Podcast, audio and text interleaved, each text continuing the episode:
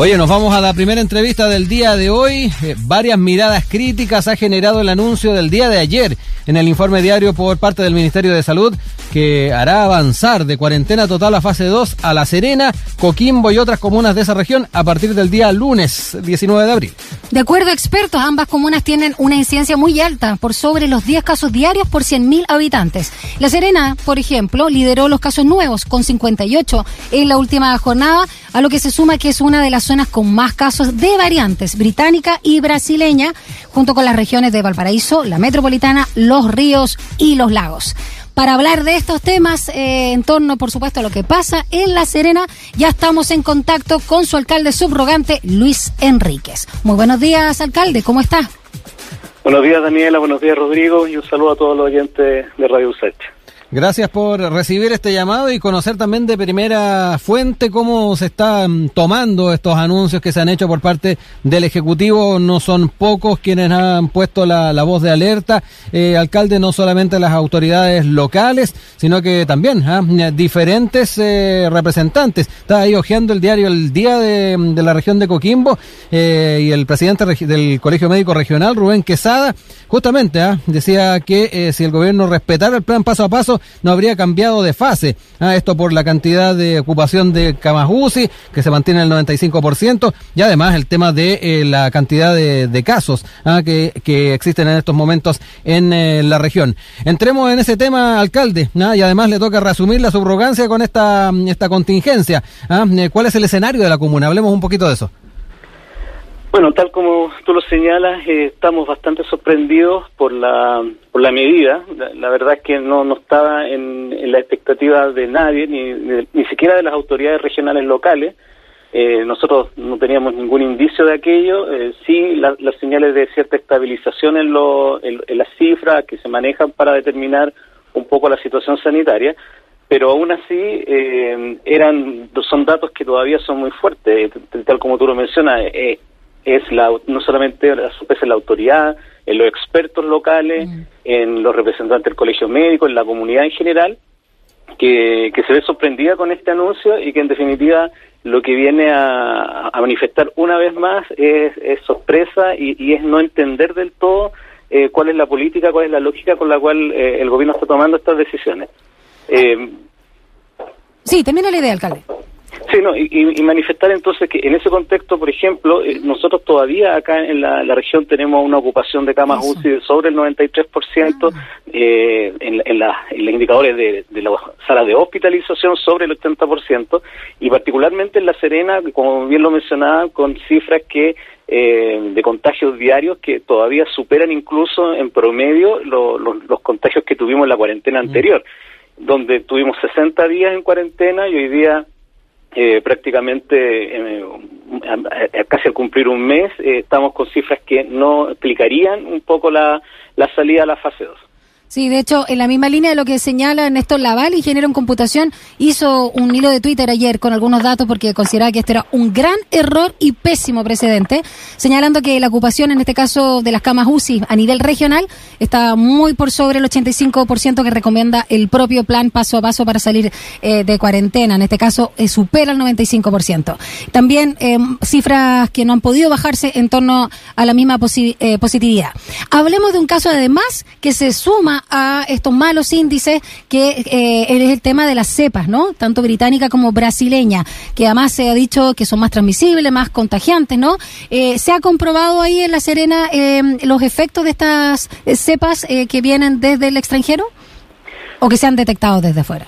Claro, mira, como te decía recién, nosotros solamente con, el dato más duro, que el dato estadístico, el dato de contagio, en La Serena, eh, que en, la, digamos, en la primera ola, eh, siempre al el tercer lugar en número de contagio, en esta segunda ola ha estado siempre en el primer lugar y siempre con una diferencia importante, por ejemplo, nuestros vecinos de Coquimbo y de Ovalle, que es la, otra ciudad más importante acá también en, en la región.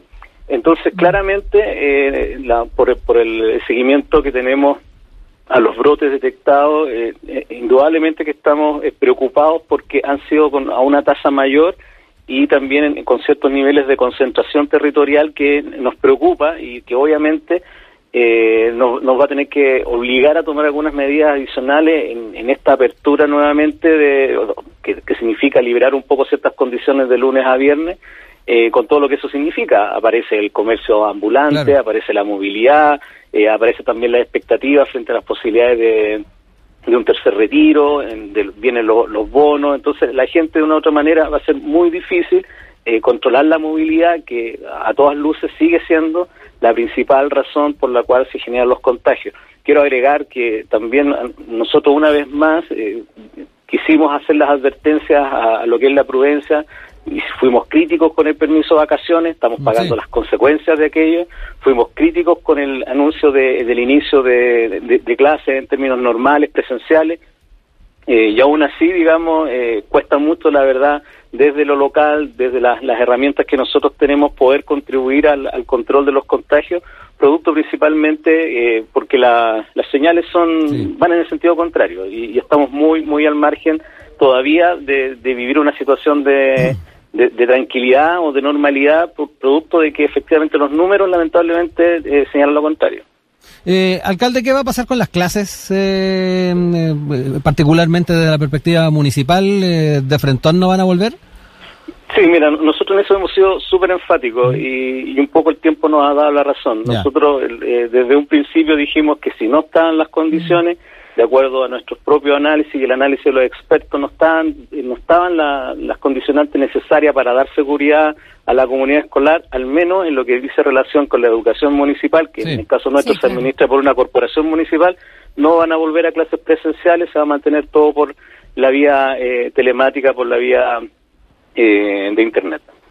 ¿Hay temor, eh, alcalde, respecto a que se genere eh, mayor movilidad, que haya un relajo también con la fatiga mental que están viviendo todos los chilenos y chilenas, eh, que pase algo casi similar, no sé si tanto, ¿ah? a propósito de que Israel liberó a las personas de usar, por ejemplo, la mascarilla en el espacio público a partir de este domingo? A lo mejor en Chile no vamos a llegar a ese extremo, sabemos la importancia de la mascarilla, pero quizás, no sé, más gente en la calle, en el coste bordero, ¿cómo, cómo ve justamente también ahí el comercio?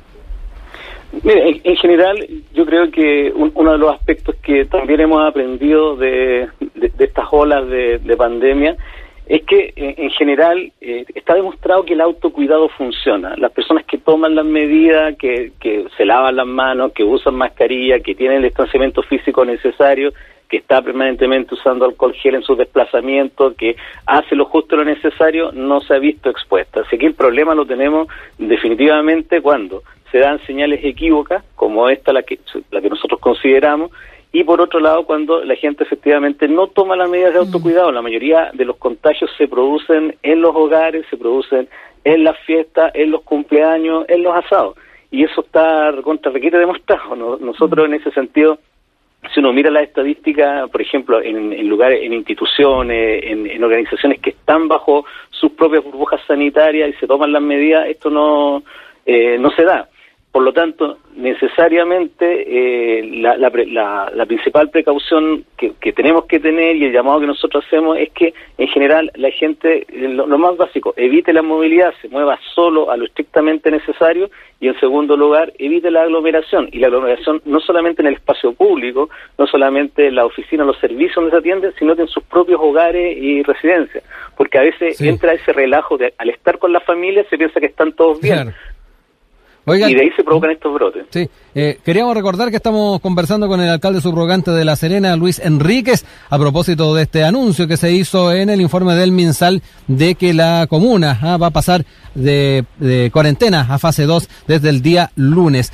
Oiga, alcalde, eh, se están también eh, preparando eh, eh, para que desde el día lunes, ojalá no ocurra, haya un mayor aumento de, la ocupación de camas UCI, el generar traslados a otros hospitales del país. ¿Cómo también se están preparando eso? Porque mm, dada la, la mm, lo, poco pertinente que tal vez era la medida, habrá que pensarle cuáles son las alternativas a manejar si es que se llega a un, a un límite tremendo dentro de lo que son las camas UCI. Claro, Mira, ahí en el caso nuestro como municipio no tenemos mucha incidencia. El, sistema administrado por, por, el, Servicio de Salud Coquimbo se coordina con el Ministerio de Salud. Nosotros básicamente lo que ponemos a disposición es toda nuestra red de atención primaria para obviamente colaborar eh, colaborar en este proceso eh, en todo aquello que nosotros podamos disponer pero la verdad es que hemos hecho grandes esfuerzos. Aquí en, La Serena ha, habido un esfuerzo, por ejemplo, impecable en materia de vacunación. Hemos sido reconocidos por todos los usuarios, por muchas personas, de, cómo estamos realizando e, el, tema. Hemos también prestado toda la colaboración ahora con el plan de vacunación de influenza. Tenemos un personal agotado, muy comprometido con, con, la causa y, claro que nos asusta, sobre todo, y por eso vuelvo a insistir, la sorpresa de la medida es porque además son factores que nosotros no controlamos. Entonces, eh, nos, nos, genera una, una angustia adicional de, de saber que esto puede provocar una demanda excesiva en el sistema hospitalario local, donde eh, efectivamente, particularmente en el caso de La Serena, que, que es la comuna que, que, a nosotros nos corresponde administrar, tenemos ya prácticamente el hospital a tope. Entonces, eh, empezar a depender de, de traslados, donde además la infraestructura, eh, digamos, de, en términos de ambulancia, está bastante a mal traer también, está en un, en un estado bien bien deplorable en general, entonces no se han hecho las inversiones, no se no han allanado recursos, no se ha perfeccionado, se ha forzado un poco el hecho de tener eh, camas UCI adicionales, pero con un personal agotado. Entonces, esto no nos va a quedar a nosotros más que insistir como lo hemos hecho desde el día uno, no hemos parado, con nuestro personal municipal eh, en el sentido de salir nuevamente a enfrentar en las calles con todo lo que eso significa. Nuestros inspectores han sido agredidos, han sido insultados, lo que han está sido también amenazados, pero no vamos a cesar en, el hecho de hacer el llamado que la gente evite las aglomeraciones, trate de moverse en lo que sea estrictamente necesario, porque estamos viviendo una situación que es crítica. ¿ah? y en ese sentido eh, no nos queda más que colaborar y, ya la medida centralizadamente fue fue decidida y, tendremos que dentro de ese margen tratar de, mm. desenvolvernos de la mejor manera posible. Sí, está también el impacto que pueda tener en los mismos consultorios, el, el, encontrarnos también con un aumento de, casos. El, el, tema para los municipios ha sido bastante complicado y, y, delicado con los recursos que se manejan y lo que decía usted, de que en muchos aspectos se está con las manos atadas. Claro, eh, es que, es que ese, es el tema. La verdad que cuando uno entiende que las pandemias y, y, y estas emergencias sanitarias tienen que tener una dirección centralizada, tienen que tener un control eh, de mando que, que ordene, que agilice, pero tienen que haber también grado de, de, flexibilidad para el quehacer local, porque en definitiva los municipios, guste o no guste, son la primera puerta de entrada a todo requerimiento de todo tipo. Entonces tenemos que tener la capacidad de dar respuesta y tenemos que también tener la capacidad de colaborar y ayudar. Pero cuando las señales son confusas, son equívocas o no son oportunas, caemos todos en, un problema de confusión al final comunicacional y social. Eh, alcalde, por último, para ir cerrando, preguntarle si ha visto un menor ritmo del proceso de vacunación, que algo que se ha señalado en términos generales. ¿Cuentan con stock? Y lo otro también, eh, así como eh, al ladito, si van a abrir o no los malls en esta nueva fase. A ver, eh, en primer lugar, en el caso nuestro, sí, también nos tiene preocupado un, poco la, disminución un poco de la tasa de vacunación. Eh, es un, fenómeno extraño. Estamos en, este día en el rango de los 48, 49 años esta semana hemos visto una baja. No tenemos problemas de stock.